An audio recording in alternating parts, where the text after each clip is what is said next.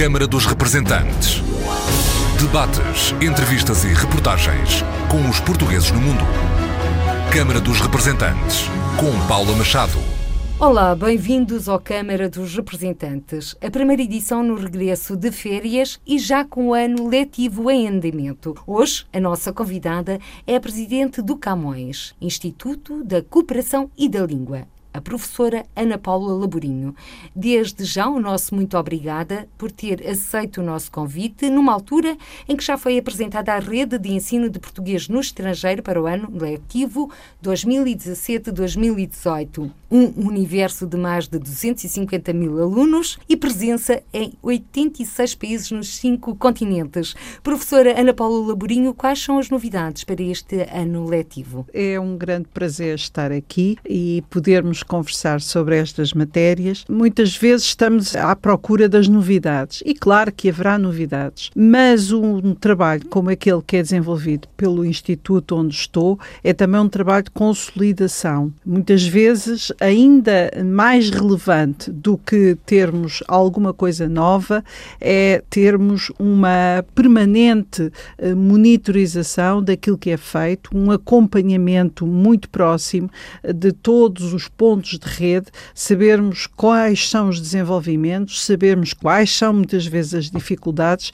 e consolidarmos esses pontos de rede. Eu julgo que também, para além das novidades, é fundamental saber o estado de saúde de cada um dos pontos de rede e saber se de facto eles se mantêm ou não. O esforço ao longo de um ano letivo é para, naturalmente, esses pontos uh, ganharem força, também eles próprios desenvolverem desenvolverem projetos. Nós temos que ter a noção, como sabe, a nossa intervenção faz-se a vários níveis, numa geografia que é uma geografia ampla, mas, sobretudo, nós temos dois grandes tipos de intervenção. Aquela que diz respeito ao português como língua estrangeira e que se faz essencialmente através das universidades, e aquela que tem como público-alvo as comunidades portuguesas, não é exclusiva para as comunidades, mas que se faz mais mais ao nível uh, de faixas etárias que vão desde o pré-escolar até ao ensino secundário. E por isso, como disse,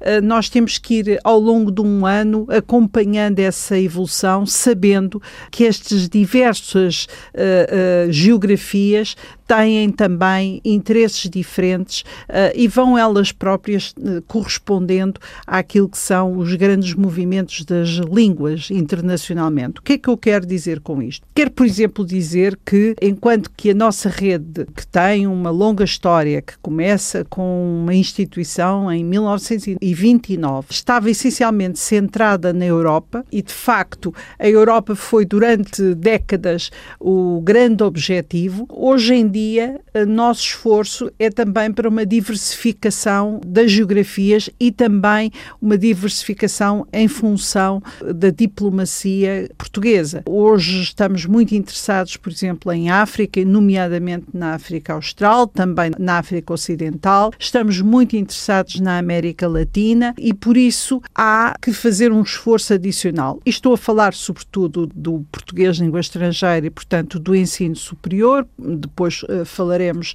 dos outros níveis, mas aquilo que nós temos hoje em dia no ensino superior é um interesse cada vez maior que nos chega por parte dessas geografias. Uh, na Europa nem sempre tem acontecido. A Europa hoje em dia eu diria que tem interesses vários, o inglês domina claramente e, portanto, às vezes somos surpreendidos pelo facto do português ser visto como língua minoritária ou como uma língua rara. Mas mesmo assim, tem-se mantido em muitas geografias da Europa um nível de ensino, nível superior, que é notável. Não é apenas o ensino da língua, mas aí já temos estudos portugueses, licenciaturas, eh, pós-graduações. É onde nós temos a maior parte das nossas cátedras cátedras que são espaços de investigação e, portanto, a Europa continua a ser um objetivo importantíssimo. Mas, professora Ana Paula Laborim, já que estamos a falar do ensino português ao nível superior, os leitorados do Camões são neste momento 51, da África do Sul ao Zimbábue. Existem vários centros de língua e quanto a cátedras, o número é? 46. Mas vamos ter novas cátedras? Não, aqui a, as cátedras que vamos ter novas. Em relação aos números que indica e que são de facto certos, temos 51 leitores, mas é preciso, sobretudo, ter em consideração os docentes ao abrigo dos protocolos de cooperação. E aí, de facto, temos um número muito significativo. Está previsto em 2017, 2018, eh, um total de 637 docentes. Nós, neste momento, temos 611. Estão previstas mais 26 novos protocolos de cooperação e, de facto, é preciso dizer que estes pontos de rede, estes protocolos de cooperação, vêm aumentar significativamente a nossa presença. Muitas vezes pode-se perguntar porque é que nós temos uh, estes docentes em vez dos leitores. E a verdade é que o leitorado é uma estrutura inteiramente nossa, suportada por nós, enquanto que cada vez mais os docentes, ao abrigo de protocolos de cooperação, são definidos, até o seu perfil é definido em conjunto. Um dos aspectos que nos tem muitas vezes levado a optar por esta modalidade é o facto das universidades cada vez mais nos exigirem docentes com doutoramento e esse perfil então pode ser definido nestes protocolos de cooperação e nem sempre ao nível dos leitorados, embora cada vez mais os nossos leitores têm uh, doutoramentos, uh, mas nem sempre nós podemos impor esse perfil. De qualquer maneira, também um dos nossos objetivos é ter sempre pelo menos um leitor em cada país que funciona como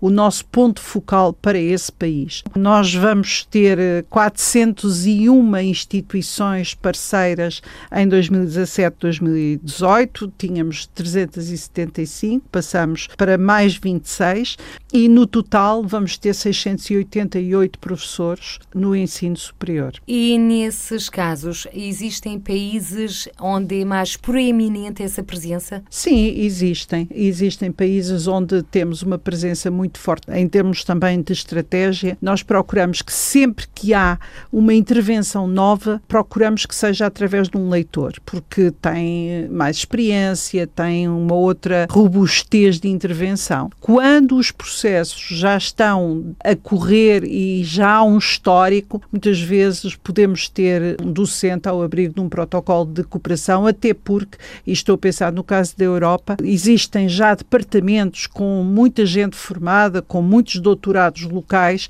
e por isso o docente que nós ali temos é um docente de apoio, mas existem outros locais que são para outras. O docente português pode ficar com uma área específica, ou na área da linguística, ou na área da língua, e a universidade tem os seus próprios especialistas de, nas literaturas, na história, enfim, procuramos que aí seja um complemento cada vez mais àquilo que é feito. Enquanto que eh, com o leitor, muitas vezes o leitor está sozinho uh, e é preciso que, de facto, ter uh, uma, uma energia suplementar. Não estou a dizer que muitos dos docentes não estão nessas circunstâncias, estão, mas quando lançamos um projeto, procuramos fazê-lo com o leitor. É o que se passa neste momento com a Costa do Marfim, onde vamos passar a ter um leitor. E até para explicar o seguinte, porque há muito tempo que nós falamos na Costa do Marfim. Aí tivemos que começar primeiro com um docente, ainda não havia condições para lançarmos um projeto mais robusto. Começámos de uma forma que foi apenas através da língua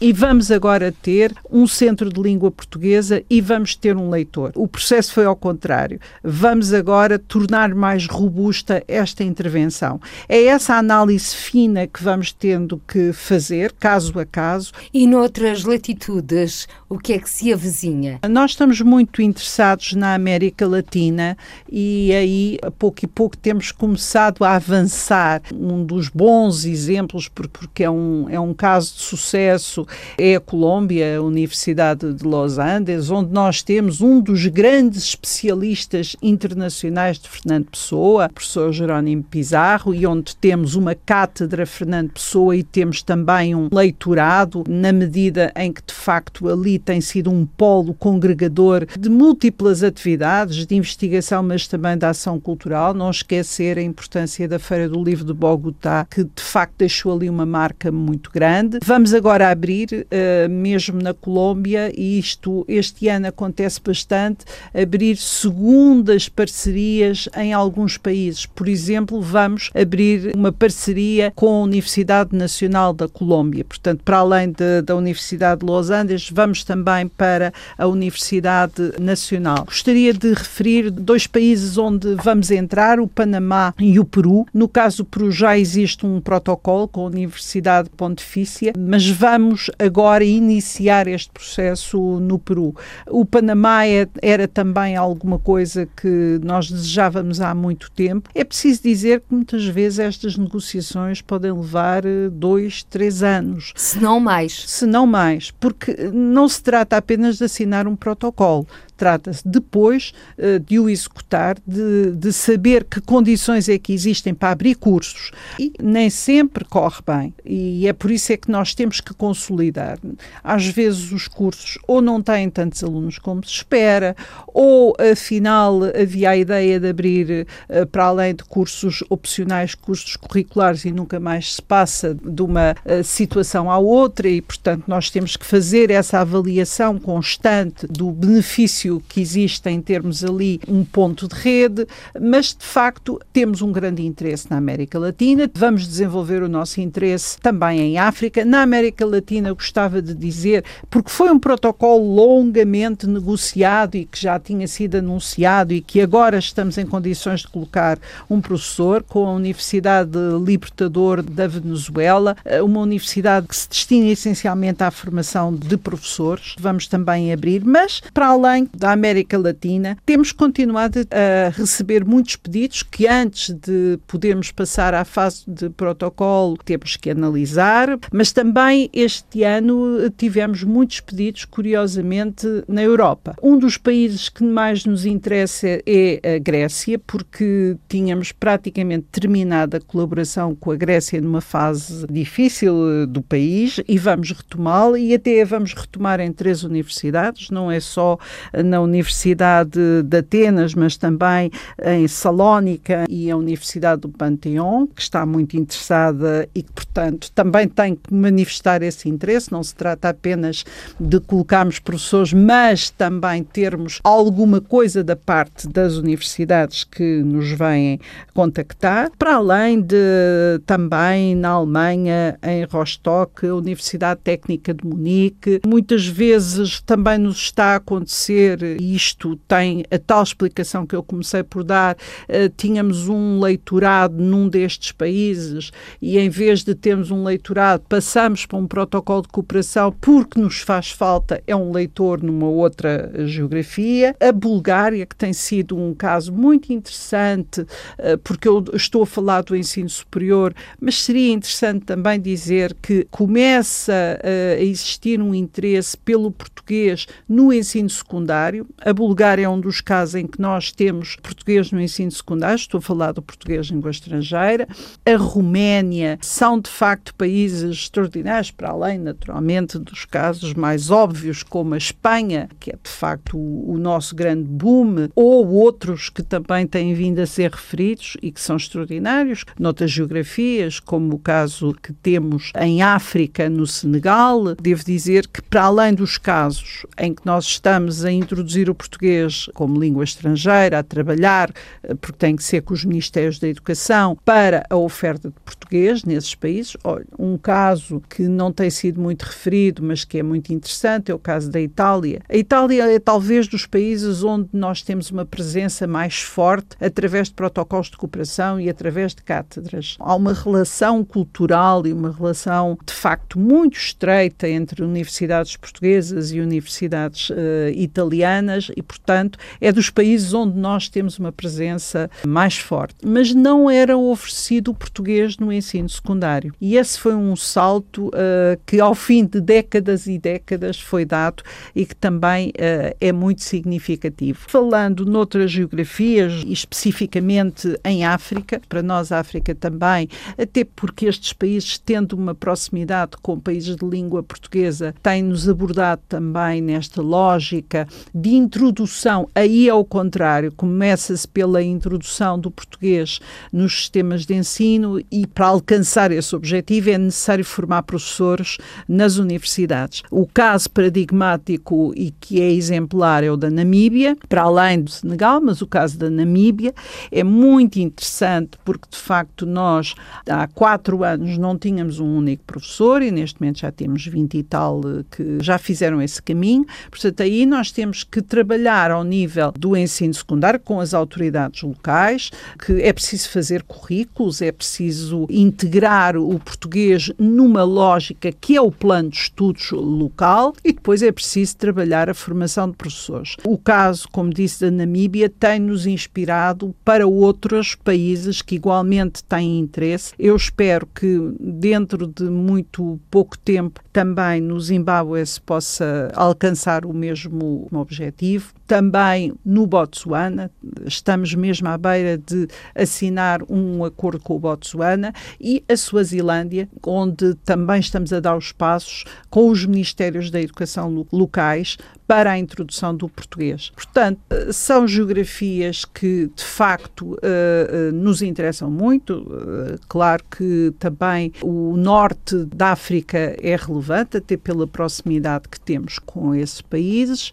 E porque temos também que ganhar aí adeptos para a língua portuguesa, porque estamos a falar em países em que o inglês e o francês, o ensino destas línguas é muito concorrencial, é muito assertivo, se é que assim se pode dizer. Sabe que eu tenho relativamente a essa questão uma posição se calhar até pessoal muito particular, porque eu acho que as línguas não devem ter medo umas das outras e por isso no, não temos que temer o facto de uma língua ocupar o espaço da outra. As línguas naturalmente fazem o seu caminho e ele depende muito eh, dos interesses que estão agregados às línguas. E portanto, quanto mais o português for uma língua global, quanto mais o português for uma língua de países emergentes, quanto mais o português conseguir ser uma língua de inovação, de ciência, de conhecimento em geral, uma língua de cultura, quanto mais conseguir ser isso tudo, para além de outros fatores que são igualmente relevantes, como fatores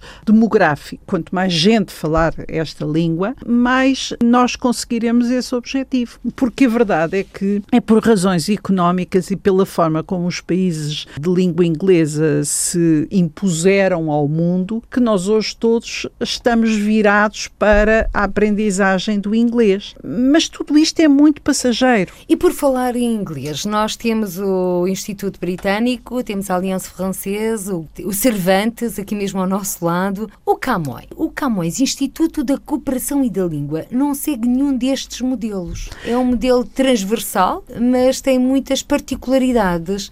Gostaria a professora Ana Paula Laborinho que o Camões adotasse um destes modelos para fazer hastear ainda mais a bandeira da língua portuguesa? Cada país tem o seu modelo e, como disse, mesmo quando uh, a área da cooperação e a área da língua e cultura estavam separadas, os modelos eram muito distintos, porque o modelo português sempre foi um modelo mais transversal e abrangente. A verdade é que, por exemplo, o Cervantes só está nos países que não são de língua espanhola, não está nos países de língua espanhola, não atua nas universidades, só atua no ensino do espanhol, aquilo que se chama o mercado das línguas, portanto, a difusão da língua a todos os interessados, mas com cursos que são cursos gerais, podem também ter cursos específicos, mas não curricular, é um ensino não curricular, enquanto que desde princípio,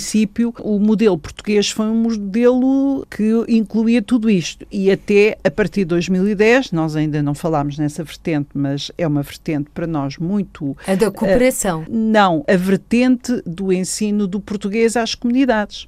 É uma vertente para nós importantíssima, uh, que eu ainda não referi. Mas que vamos referir. Mas que vamos referir à Até frente. porque, mas ainda não lhe respondi. E vou Diga. responder. Isto para dizer que às vezes confrontamos-nos, uh, nós temos temos uma estrutura que junta todos os institutos nacionais de cultura, a EUNIC, que aliás eu presidia entre 2011 e 2012, e discutimos estas questões. A verdade é que o modelo português tem permitido ter uma visão global que alguns destes institutos não têm, cruzando perspectivas que são perspectivas que hoje em dia não podemos alienar em relação uh, não só à língua, mas também à cultura. O que é que eu quero dizer? Não só é muito interessante o facto de nós atuarmos nos países de língua portuguesa e nos países que não são de língua portuguesa, porque ao atuar também nos países de língua portuguesa temos uma outra visão daquilo que é a dimensão internacional da língua, e como disse, por exemplo, Cervantes, não acontece isso é, curiosamente, a agência de cooperação que atua nos países de língua espanhola, como também o facto de nós estarmos no curricular e no extracurricular também nos dá uma outra dimensão uh, de intervenção. Mas ainda mais, nós uh, não temos espaços próprios, ou temos a maior parte dos nossos espaços dos centros, de, dos centros culturais portugueses situam-se em África, temos 19, é assim significativo, mas não é, uma, não é a dimensão que eventualmente poderíamos desejar, mas temos um modelo que, curiosamente, uh, o modelo dos centros de língua portuguesa, vamos ter 76 uh, eh, centros em 2017, 2018, que curiosamente é o modelo que o Confúcio tem. Aí o Confúcio seguiu-nos, porque nós temos essencialmente estes centros dentro de universidades, o Cervantes tem um pouco isto, a chamada aula, nós estamos dentro das universidades como o Confúcio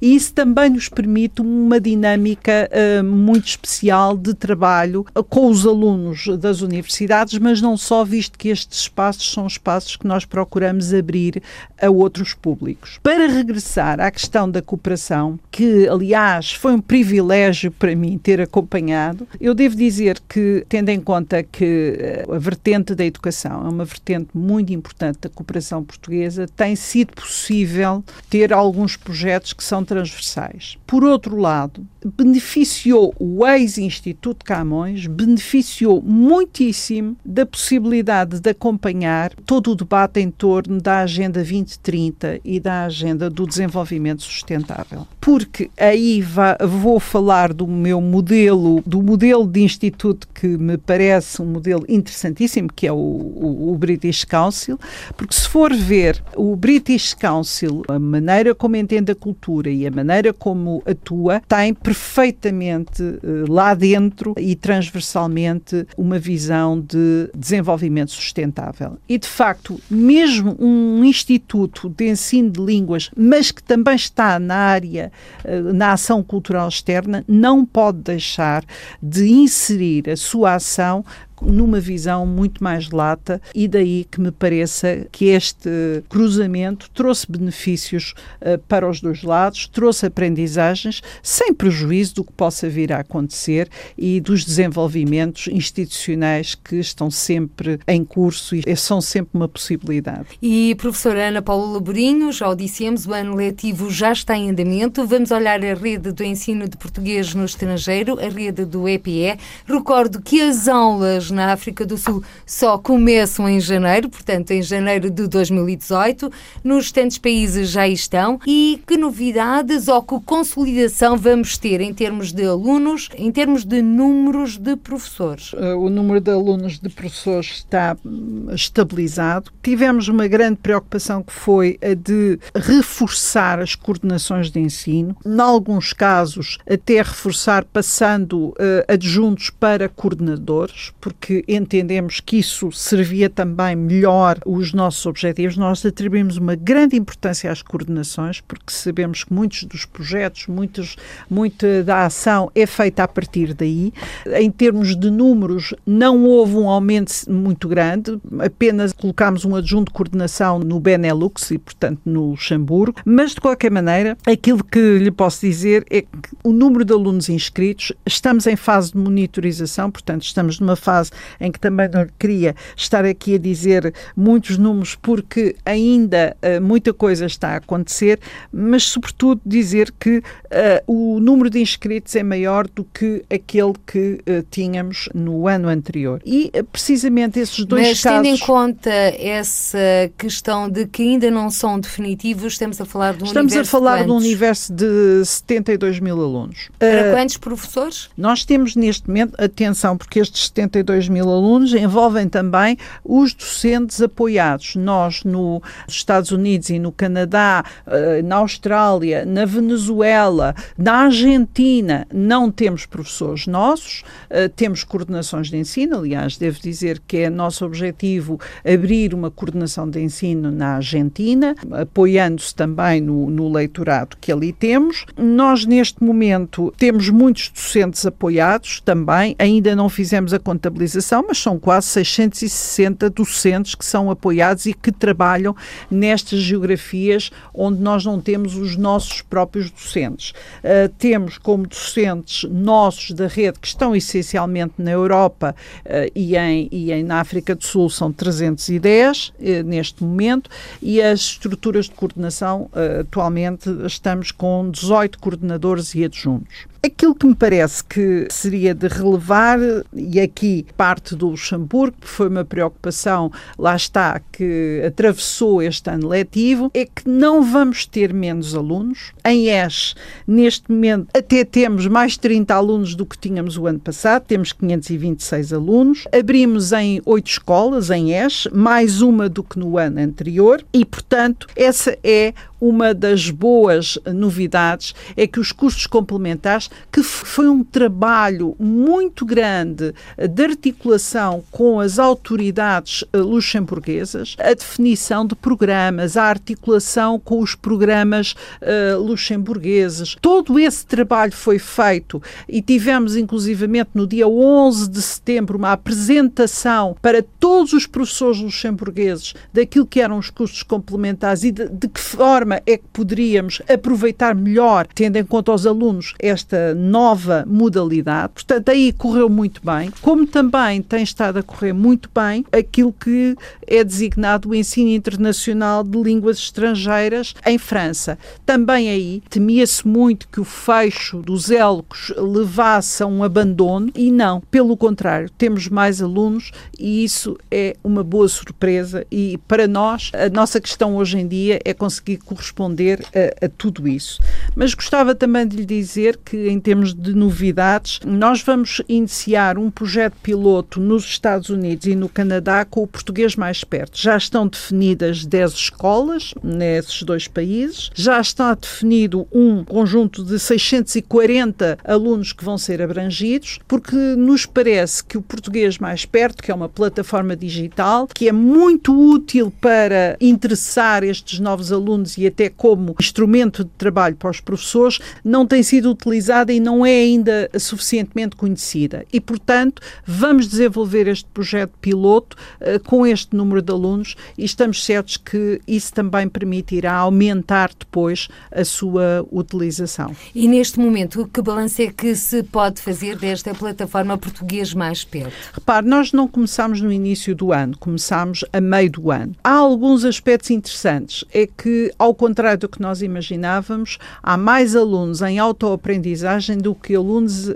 em aprendizagem com tutoria. Essa, por exemplo, foi uma grande surpresa para nós. Ainda não temos uh, números muito elevados, mas, como disse também, foi a meio do ano e, portanto, estamos convencidos que agora vamos ter mais alunos e, sobretudo, esta ferramenta uh, está disponível, temos feito publicidade, estamos a fazer a sua avaliação e é necessário manter essa avaliação. Aliás, também gostava de lhe dizer, isto mais para o, o, o português de língua estrangeira, que uma das nossas grandes surpresas, nós lançámos este ano uma aplicação e reformulámos completamente os nossos cursos do centro virtual.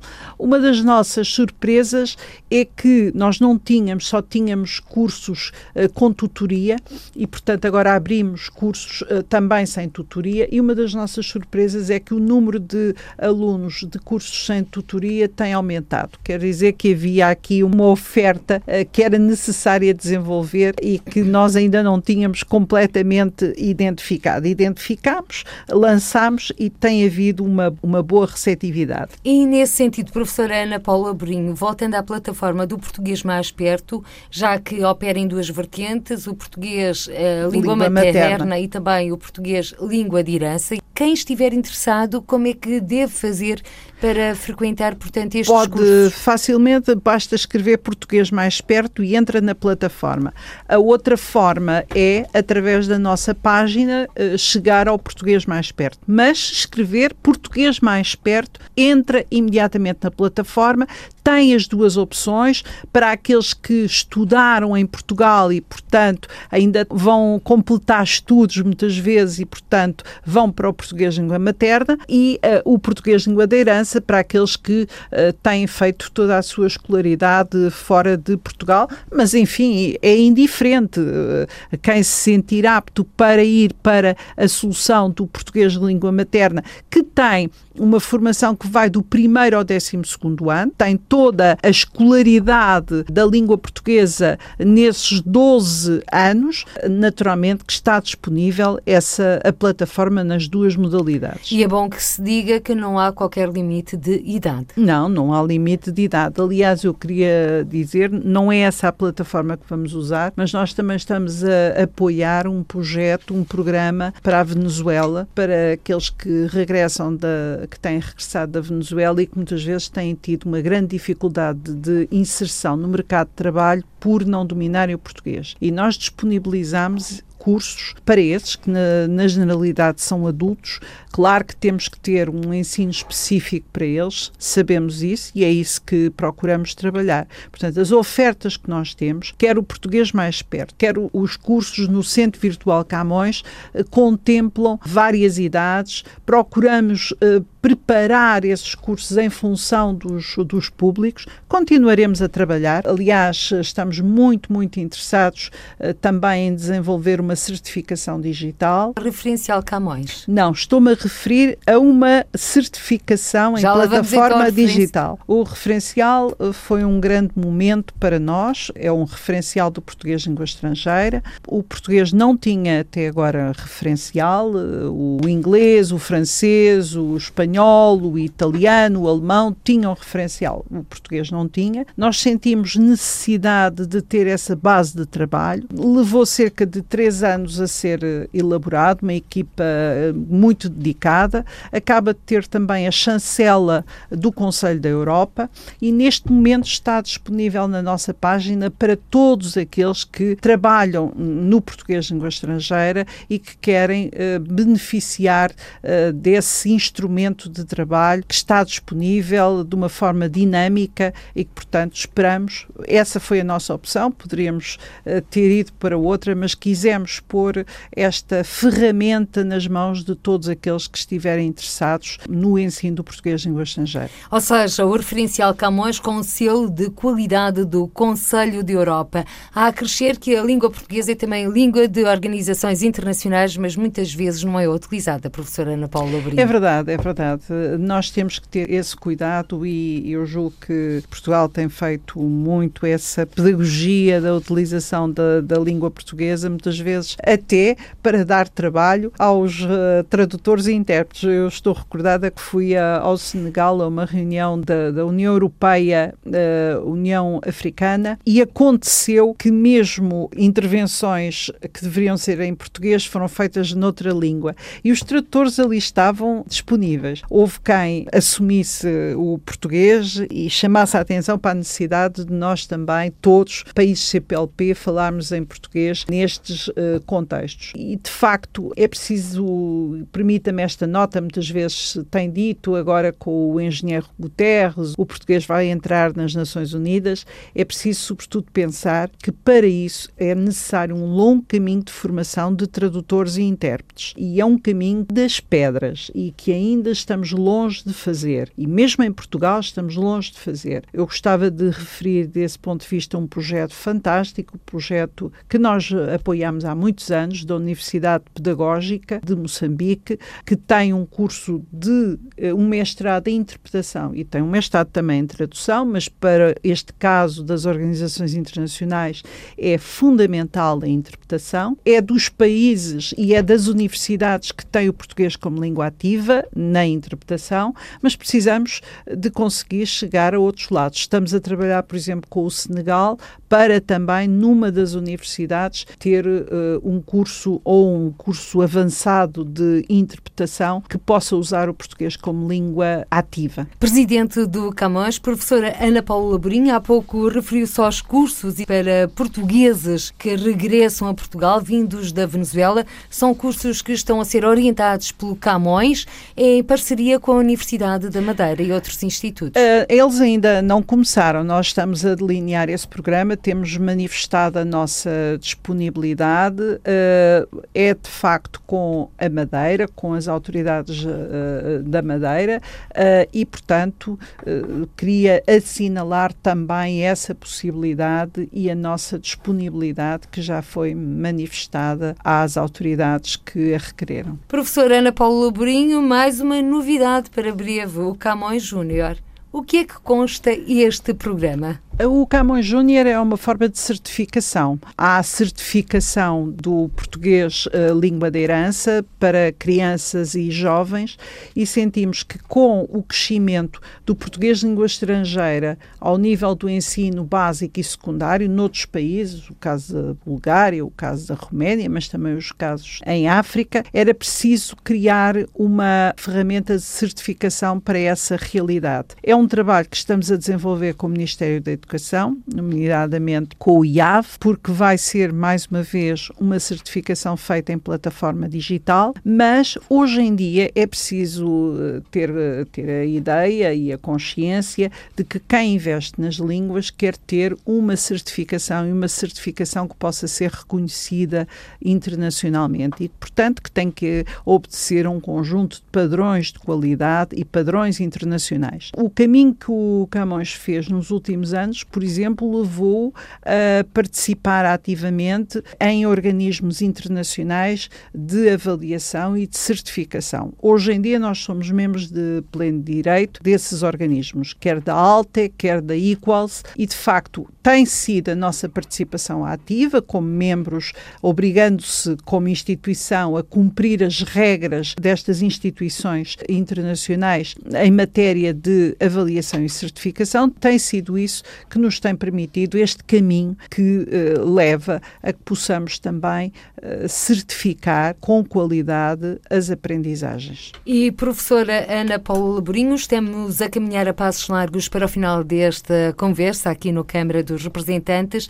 Face aos números uh, cada vez maior dos interessados em aprender português e a língua portuguesa, acha que Portugal ou o português está na moda ou acha que é mesmo um trabalho de sapa que foi feito e que está agora a dar os seus frutos?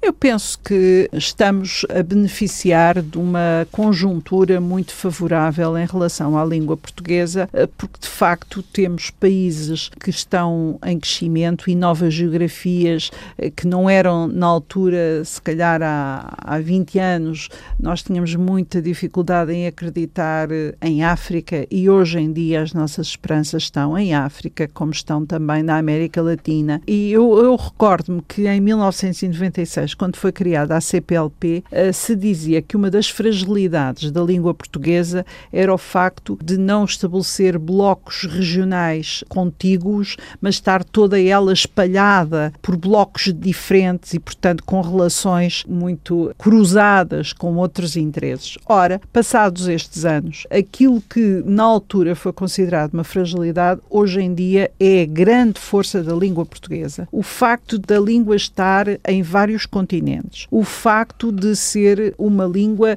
em que os, os países que a têm como língua oficial pertencem a outras redes, pertencem também a outras geopolíticas. Tudo isto num mundo cada vez mais em rede e num mundo que se afirma em função dessas redes e também num mundo que está a deslocar a sua centralidade para o sul, tudo isto leva a que a língua portuguesa, quando nós dizemos que é a língua mais falada no hemisfério sul, falamos do Brasil, mas a verdade é que as previsões levam a que se considere que no final deste século o, o português será mais falado em África do que uh, no Brasil, pelo crescimento demográfico, em particular de Angola e de Moçambique. E, portanto, será uma das três línguas mais faladas em África. Ora, conjugando a importância da África com uh, a importância de um país como o Brasil, considerando ainda que temos o português, mesmo que muito pouco, mas um polo na Ásia, não só Timor e a Oceania, mas também a presença, a pequena presença, mas muito significativa em Macau e o interesse que a China tem revelado, considerando todos estes fatores, considerando ainda que o português e o espanhol são duas línguas muito próximas, que se podem compreender mutuamente e que há mecanismos de intercompreensão linguística uh, que é possível desenvolver, tudo isto alarga muito aquilo que é a potencialidade da língua portuguesa e daí que, por exemplo, haja um enorme interesse na América Latina, porque é mais fácil aprender português do que outra língua e digamos que isso permitirá aqui uma comunidade que já não é a comunidade dos 260 mil, mas uma comunidade que passa a ter quase 700 uh, eh, milhões. Não são os, os 260 milhões, passamos para 700 milhões que, que se podem entender. E entender também nos negócios, na forma de estar, porque as línguas são muito mais do que formas de comunicação, são formas de pensar, são formas de estar, são, são culturas e, portanto, este alargamento é alguma coisa que é visto como muito relevante e daí que haja este interesse crescente pela língua portuguesa. Não lhe vou dizer que uh, estamos apenas no início do caminho, porque, como tenho sempre sublinhado, uma língua nunca será grande e global se não apostar no conhecimento e na inovação e ainda há muito para fazer na língua portuguesa. Professora Ana Paula Laborinho, presidente do Camões, Instituto da Cooperação e da Língua. Corria o ano de 2010, quando, a 11 de janeiro, uma segunda-feira, a professora Ana Paula Laborinho tomou posse como presidente do Camões. Era o início de uma nova fase deste Instituto, com uma nova lei orgânica. Que balanço faz destes sete anos, quase oito, à frente do Camões? A senhora que é uma mulher das letras, das histórias, das artes. Hoje em dia já não é o mesmo instituto, já é um outro instituto. E de facto, eu costumo dizer que apanhei dois grandes tsunamis.